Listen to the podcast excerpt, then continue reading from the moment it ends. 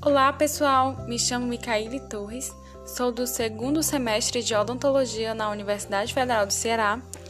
E, seguindo nossa série de podcasts sobre anatomia de superfície facial da disciplina de anatomia bucofacial, com aulas ministradas pela professora Delane Gondim, irei abordar o prognatismo e o retrognatismo mandibular.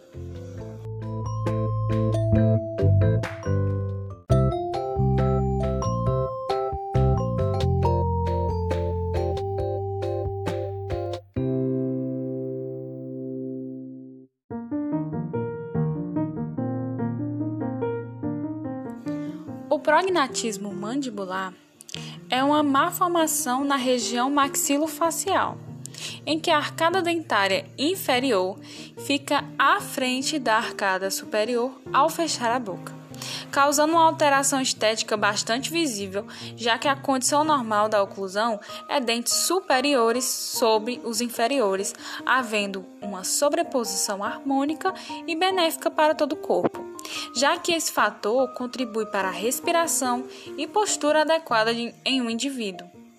Ou seja, a má formação, denominada prognatismo, influencia na mastigação, deglutição e, sobretudo, na fonação. Dessa forma, fica nítida a importância de conhecimentos e atualizações acerca do prognatismo o prognatismo pode se desenvolver por conta de uma hipoplasia e ou uma retrusão maxilar, aumento do comprimento total da mandíbula, um posicionamento anterior da mandíbula ou pode ocorrer todas essas situações.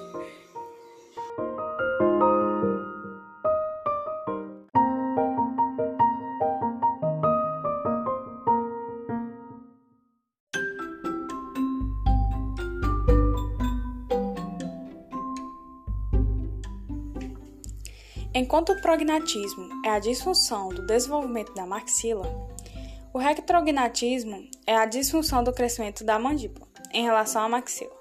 De forma estética, os dentes superiores ficam sobre os inferiores, com uma sobreposição desarmônica, fazendo com que a mandíbula tenha aspecto de queixo pequeno.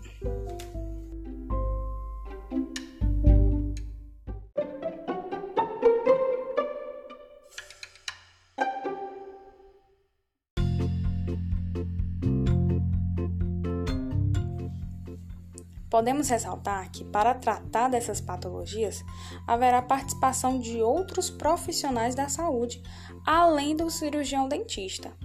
Por exemplo, ao citar fonação, já podemos incluir na lista nossos colegas fonoaudiólogos.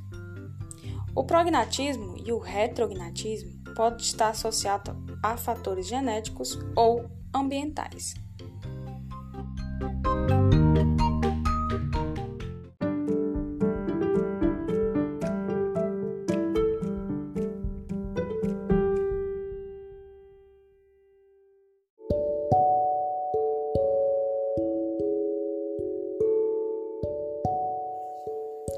Para diagnosticá-los adequadamente, há necessidade de diversos exames. Em destaques estão as fotografias de perfil e principalmente o raio-x cefalométrico por sua alta contribuição para o desenvolvimento do tratamento mais adequado para cada paciente, melhorando sintomas e contribuindo para melhores resultados cada vez mais eficientes.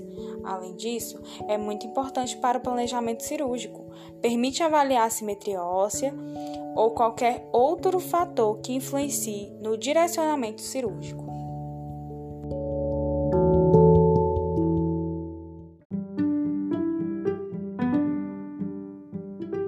Há algumas características que podem estar associadas ao prognatismo.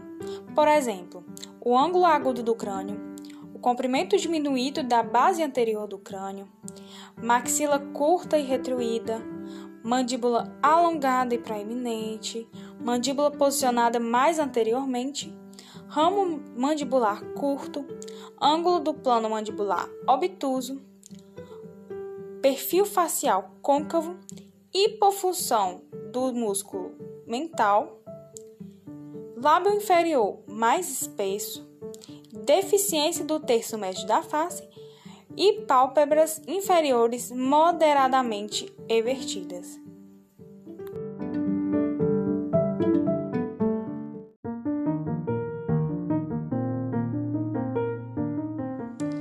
Muitos pacientes relatam não dormir direito por conta da respiração, ou seja, apresentam apneia do sono.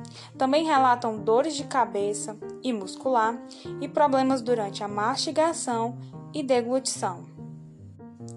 O tratamento é dividido em três fases e é denominado ortodôntico cirúrgico. Em sua primeira fase, que é a fase, fase pré-cirúrgica, que há uso de ortodontia a fim de harmonizar a arcada dentária e outros detalhes necessários. Já na segunda fase, é o momento em que há a intervenção cirúrgica a fim de eliminar as deformidades ósseas e na terceira voltamos novamente à ortodontia, agora após a cirurgia para ajuste da mordida, que chamamos de ajuste oclusal, e realizar contenção para que haja estabilidade e entre outros fatores. A cirurgia ortognática é indicada principalmente quando há disfunções na mastigação, como também disfunção das vias aéreas, desordem da ATM e problemas de dicção.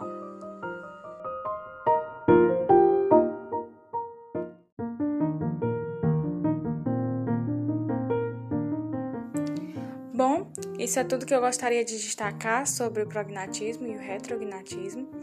Espero que tenham aproveitado e bons estudos!